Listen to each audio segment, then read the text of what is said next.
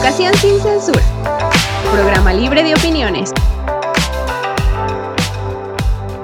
Bien, aunado que es el Día Internacional del Niño en todo el mundo prácticamente, vamos a hablar este tema sobre los derechos de los niños. Muy buenas tardes, días, noches, espero que lo estén pasando bastante bien. El tema ya lo dije, entonces vamos a empezar con una breve reseña de qué es los derechos de los niños. Y todo eso comenzó en el siglo XX, cuando los países industrializados no tenían normas de protección para la infancia. Frecuentemente, los niños trabajaban con los adultos en condiciones insalubres e inseguras. El creciente reconocimiento de la injusticia que entrañaba esta situación producto de una compresión más profunda de las necesidades del desarrollo de los niños, llevó a la creación de un movimiento para proteger mejor la infancia. Bien, opiniones, comentarios. Primero, creo que es importante señalar, eh, en México se, se, festeja el Día del Niño el 30 de abril, pero no en todo el mundo se festeja el mismo día, siempre es en el mismo mes, pero este, unos días más, unos días menos. Entonces, eh, pero igual, este, seguimos dentro de, lo mismo. Este, ¿alguien más quiere opinar algo? Porque yo nomás quería decir eso. Que los derechos de los niños, este, hasta de qué edad podría decirse que es el derecho de los niños. Ahí entra un tema de que, bueno, derecho a vivir, pero tendríamos que especificar más ese, ese aspecto, así como el derecho a vivir en familia, muy cuestionable porque realmente se está haciendo algo para que todos esos derechos infantiles se lleven a la práctica. Bueno, este, el derecho a vivir, pero pues sería un derecho que todos tenemos, no nomás este, los niños, pero bueno. Y hablando de familias, creo que y, más en la actualidad, eh, no me atrevería a decir familias disfuncionales porque eh, creo que en la actualidad ya la disfuncionabilidad ya no depende tanto de que no haya un padre o una madre, sino que a veces no los hay porque a lo mejor tienen que trabajar ambos. Pero también este, pues sería un poco ambiguo hablar así como familia, como concepto, porque ya cambió definitivamente. Bien, la maestra comenta algo muy importante y es hasta dónde son niños, hasta dónde son adolescentes y hasta dónde se empieza la juventud. Si, hablamos este, prácticamente, la niñez se termina a inicios de la secundaria, hablando de, pues ahora sí que en niveles educativos. Pero algunos van a tener un punto de vista diferente. Aquí en México se, digamos, este, que se se extiende de niños y niñas y hasta el nivel de adolescencia, es decir, que no nada más es la infancia. Siendo que la infancia y la adolescencia, aunque no es lo mismo, se considera dentro de los mismos principios y derechos, por así decirlo. Pero entonces aquí entra otro, otro debate. Según la, la CNDH, que es donde estamos sacando nuestra información, dice que son derechos de los niños y adolescentes. Ok, pero aquí hay un, gran, pequeño debate que voy a abrir. Pero si un niño o un adolescente comete un asesinato, ¿cómo se le va a juzgar en México? Mejor dicho, ¿cómo se le juzga? Punto número uno, cuando la persona se le considera que no tiene, digamos, una edad jurídica, es decir, no es mayor de edad, por lo tanto, hay una, hay un lugar preventivo donde se le tiene ahí precisamente hasta los 17 años. Si se, si esa persona fueron varios años y de ahí cumple su mayoría de edad, este, ahí es un hueco legal que hay, pero se sobreentiende que se pasa a la correccional. Sí, definitivamente. Hablemos de cualquier este delito que comete un menor de edad eh, bueno, dependiendo de la gravedad también, se tendría, como dice la maestra Esperanza, se, se mantiene en un estado de stand-by, por así decirlo, porque legalmente no tendría la capacidad jurídica para hasta que cumpliera la mayoría de edad y se le juzgara como dictan las leyes. Aunque creo que deberíamos de, o, se debería de legislar en ese aspecto, o sea, legislar eh, los delitos para menores y los delitos para la gente adulta, por así decirlo. Por ejemplo, en el caso de la igualdad ante la ley, que es lo que ahorita estamos comentando en este derecho, dice, todas las personas gozarán de los derechos humanos reconocidos ante la Constitución en los tratados internacionales de los que el Estado mexicano sea parte y en las leyes que ellos deriven. Todas las personas son iguales ante la ley. El contenido de la ley deberá atender a las circunstancias propias de cada persona a fin de crear condiciones que permitan el acceso a su protección en condiciones igualdad, en condiciones iguales. Ninguna persona puede ser juzgada por leyes o tribunales creados especialmente para su caso. Este, de acuerdo a la UNICEF, ¿sí? si los niños o adolescentes o menores de edad este no pueden juzgarse por cuestiones de edad también aquí yo entra otra parte que sería este la salud mental o sus características psicológicas, porque muchas veces se dice, bueno, tiene tal edad, pero también psicológicamente no se le puede juzgar porque se le considera que no tiene un criterio. Es decir, por ejemplo, un adolescente siempre se dice, adolece de un criterio o de una formación de personalidad o carácter definitiva. Entonces, de pronto, todos esos pequeños detalles, si vamos a hablar de derechos y que todo derecho lleva una obligación, pues se quedan solamente en teoría y muy bien escritos en un cierto texto. Pero también otro aspecto que debemos de considerar es el aspecto socioeconómico. Eh, lamentablemente el narco en México es, ha aumentado sus tentáculos, utilizan muchas veces a adolescentes porque están al margen de la ley. Entonces también ese aspecto o esa característica, además de los medios, eh, bombardean los medios para alcanzar cierto ideal del estilo de vida y muchas veces es arrastrado o llevado, ¿no? Que también caemos en la otra parte. Eh, censurar toda cuestión de narcocorridos, ciertos elementos que, bueno, que exponen a los adolescentes, que exponen a los niños, y no solamente la parte del narco, también la parte de la sensualidad, o esa explotación eh, perdón, sexual que se minoriza pero que está presente. Eh, pues ahí, ahí caemos en, en la contrariedad.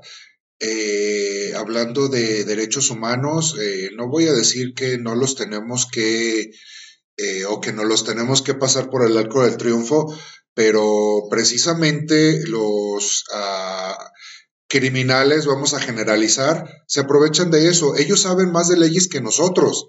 Se aprovechan hasta dónde cometer un delito y ampararse en los derechos humanos, como ya lo había comentado nuestro compañero, con eh, menores de edad, impulsando a la agresión, pero de la, de la otra persona para que la otra persona sea el malo y no el que está cometiendo el delito.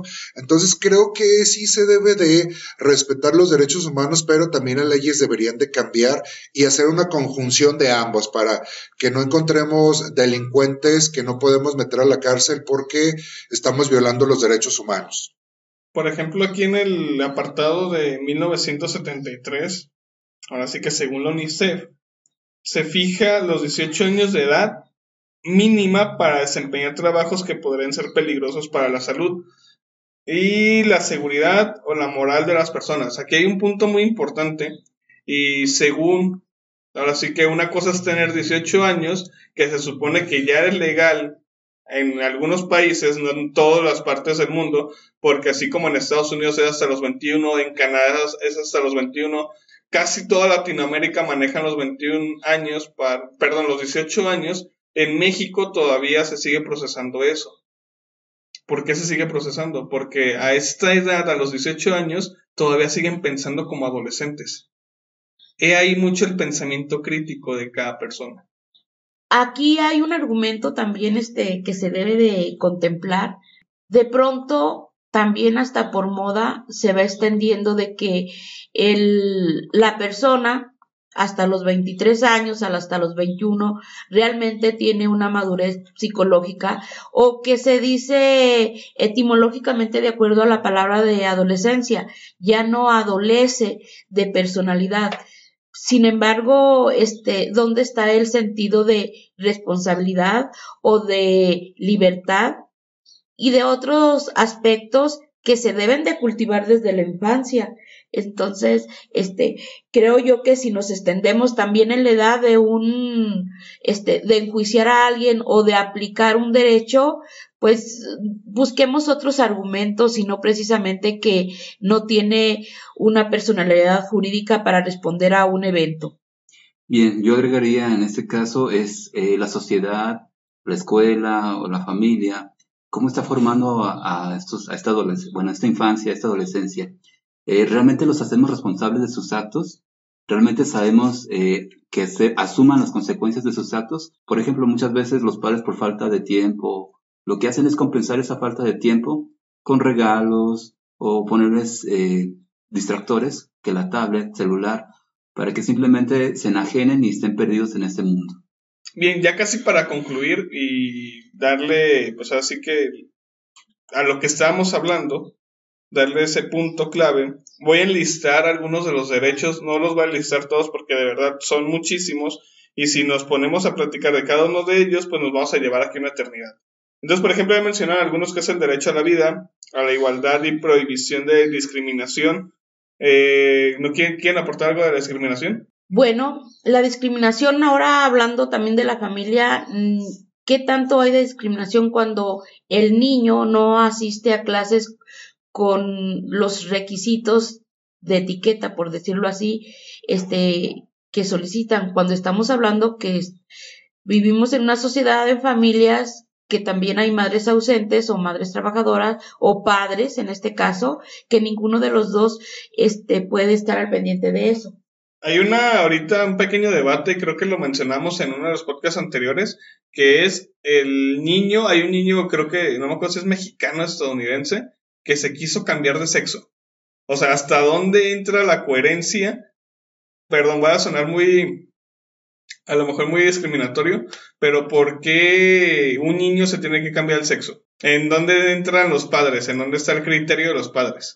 Creo que en este caso, más que dejarle al niño, se supone que los padres son responsables del niño. Entonces, eh, hay una edad legal para poder hacer ese cambio. Sabemos que aunque, como lo comentábamos, eh, se considera como madurez, pero bueno, se establece una cierta límite para que los padres, por así decirlo, eh, dejen o permitan que este niño o adulto ya sea capaz de tomar una decisión y no por medios, por caprichos. Hay un caso, perdón, vamos a volver un poco hacia atrás, pero viene a colación. Hay un caso de un menor de edad que su mamá lo reportó como desaparecido. Y este menor de edad eh, respondió con un video diciendo que, que no, que no está desaparecido, que no lo secuestraron, que se fue de su casa porque en su casa tiene maltrato físico y psicológico. Eh, la mamá también ya respondió con otro video, pero un abogado dijo, bueno, es un menor de edad, se puede eh, este, si va ya con la policía y todo para conciliar este caso, se va a determinar si el menor tiene o no precisamente la capacidad mental para eh, haber discernido lo que hizo. Pues entonces aquí, bueno, aquí sea otro tema, otro, otro tema de otro índole, perdón, pero sería muy interesante abordarlo en algún futuro. Y sobre todo, aquí, ¿los niños tienen la capacidad de decidir? He ahí la pregunta. Vamos a concluir con eso y en su defecto termino la lista. Sí tienen la capacidad de decidir a su nivel. No vamos a poner, eh, no vamos a decir que no puedan decidir. Claro que pueden decidir. Pueden decidir desde la ropa que les gusta, desde qué comer. Pero, por ejemplo, si sé que eso le hace daño, yo como padre, eh, le tengo que establecer límites, aunque no quiera no voy a estar cumpliendo los caprichos. Sí, también para cuestionar su capacidad de decidir y en qué áreas o en qué aspectos, porque por ejemplo, si un niño de 12 años, 13 años o un puberto ya para secundaria quiere dejar de estudiar y yo como padre digo, ah, está bien, es que lo decidió. Entonces, hay que analizar claramente en qué sí puede decidir él como niño y en qué por eso tiene padres que en este caso serían los guías. Bien, entonces vemos que grande la responsabilidad que tenemos nosotros como adultos es eso, guiar a los niños y llevarlos por un camino, pues así que sea de los más este, buenos. porque lo bueno y lo malo no existe. Pero bueno, ya para concluir, damos Funcional. funcionar exactamente. Les voy a dejar a todos modos en la descripción varios links para que analicen, para que vean. Este, desde ustedes, ¿qué harían? links este, oficiales, lógico. Y uno que otro chismecito, por ejemplo, está el de la Mars. Hace algunos años, esta, ahorita ya es una influencer que es muy famosa en ciertas plataformas que no voy a decir sus nombres porque son para adultos. Pero esta niña, porque tenía 16 años todavía cuando tomó la decisión, según ella, de dejar de estudiar. Y la otra es que, ¿dónde estaban los padres? Pero bueno, desde todo modo les voy a dejar ese chismecito ahí para que se lo quemen. Y les voy a dejar los enlaces de donde sacamos la información para que se avienten toda la cronología. Y si quieren saber más, también voy a dejar los enlaces para que vean dónde está toda la información de la CNDH y de los eh, derechos de los niños. Y para terminar, hay también de la UNICEF. Para terminar, eh, voy a enlistar algunos, por ejemplo, igualdad ante la ley, libertad de la persona, derecho de integridad y seguridad personales, libertad de trabajo, profesión, industria, comercio, libertad de expresión, libertad de coincidencia, libertad de imprenta, derecho a la libertad de tránsito y residencia, libertad de asociación, reunión y manifestación, libertad religiosa y de culto, derecho de acceso a la justicia, derecho a de audiencia y debido proceso legal, entre otros muchos más. Voy a dejar los enlaces. Excelente, entonces dejo enlaces, que tengan muy bonita tarde, noche, día, no sé, o espero que nos estén escuchando y compártanos y hasta la próxima.